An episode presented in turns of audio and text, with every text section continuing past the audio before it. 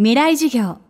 この番組はオーケストレーティング・ア・ブライター・ワールド NEC がお送りします。未来授業火曜日チャプター未来授業。今週の講師は株式会社リバースプロジェクトの代表取締役社長亀石高正さんです。環境教育貧困人権地域この世界に横たわっているさまざまな課題をクリエイティブな力で解決する会社2009年に生まれたリバースプロジェクトはソーシャルビジネスの先駆けとして多くのプロジェクトに取り組んでいますその一つが食べ物です一人当たりの食料廃棄率は世界一でありながら子どもの7人に1人が貧困状態の国日本できることはたくさんあると亀石さんは話します。未来授業2時間目。テーマは未来は足元にある。全世界の食料の生産量それの大体3分の1が捨てられてるそうなんです。もう国家予算レベルなお金をかけて食べれるものを捨てられてると。じゃあそのフードロスって言った時に大体2つに分かれて公と個個人の子っていうのは何かって言ったら例えば食べ物を頼みすぎちゃって残しちゃうとか。公っていうのは何かって言ったらシステムで弾かれるもの。要は賞味期限消費期限もそうですしで畑で捨てられてしまう規格外野菜っていうのもある。でこの部分ってこれモラルの世界だからある意味ルール化できないんですよ。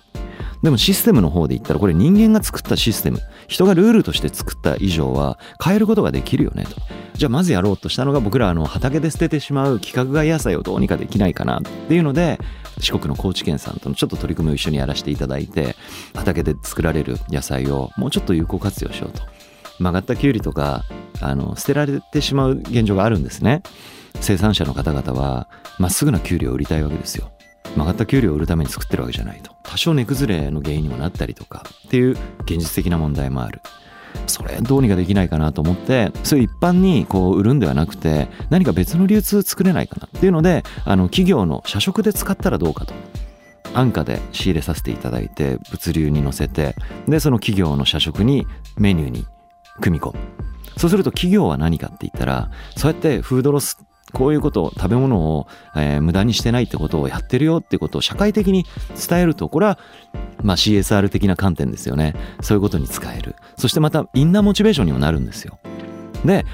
それだけじゃちょっと弱いなっていうのがあってじゃあそこできちっとビジネスにしてでその売り上げの一部というものを今度高知県の子ども食堂に還元しようよっていうこの循環のシステムを作ろうと。そうするとその土地で捨てられてた食べ物が今度その土地の未来を作る子どもたちに還元される。これはフードロスとこの子どもたちの貧困だったりとかっていうこの二大社会課題に対してたかが知れてますけれどもあの何かを投じることができるんじゃないか。で結果としてみんなウィンウィンなんですよね。生産者の方も多少利益になる。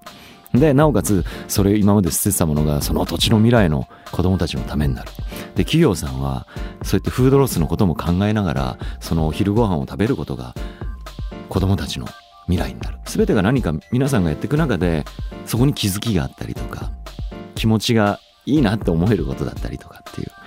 でそれをこう2年ほど前からあのある企業さんの社食で使われて少しずつですけれどもそれは広げてる。まずやるべきやったのかなと思ってます。新しいことを始めるときに必ず聞こえてくるのが反対意見です。これまでのルールを変えるために必要な初めの一歩は変えたいという気持ちです。僕はあの決してそのルールがいけないっていうことではなくてやっぱりこう時代って変わってくる。だとしたらばやっぱりそこに合わせていく必要があるしじゃあそれも誰が作るのって言ったらやっぱり人が作るしかないんですよ。でもっと言ったらあのそういうルールだけじゃなくていろんな商品のアイデアだったりとかサービスのアイデアだったりとか企業様がこう時間と労力とコストをかけてやったけど何か日の目を浴びることができなかったことだったりとかそういったことをまあね先ほど言ったようにいろんな視点から見るとそれってこうやって活かせるかもしれないよねっていうのをリバースプロジェクトは多分そういうのをやっていきたいなっていうのがあるので当然我々が気づきの中だけでやっていくこうやってね0から1を生み出していくこともあるんですけどどうしても時間も限られてるし限られた人数の中でやってるのであのそんなに大したことはできないんですけれども今度はそういうきっかけでつながりを持って我々のそういうできることこれを提供できる。でね相手はこれを提供できる。合わせて未来面白くできるよねとかってことがだんだんできてくるのかなと思うとあの一人で何かをするっていうことではなくていいんですよ。周りの友達学校の先生バイト先の先輩。でもっと興味があったら自分で何か問答を叩いてあのお話を聞きに行くとか。そうやって何か一歩を踏み出すことによってあのー、きっと何か変わってくるんです。で一つあと言えることって何か挑戦して進んだからといって成功は絶対約束されてないんですよ。僕らはリバースのプロジェクトだってほとんどが成功してないと思ってます。形に示してたとしても。でも人だけ言えんの絶対成長するんですよ。だから心に何か思い浮かんでそこに対して情熱が湧いてあってやったら僕は踏み出すべきだと思います。未来授業。今週の講師は株式会社リバースプロジェクトの代表取締役社長亀石高正さんです。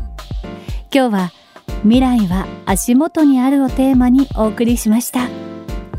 明日も亀石高正さんの講義をお届けします。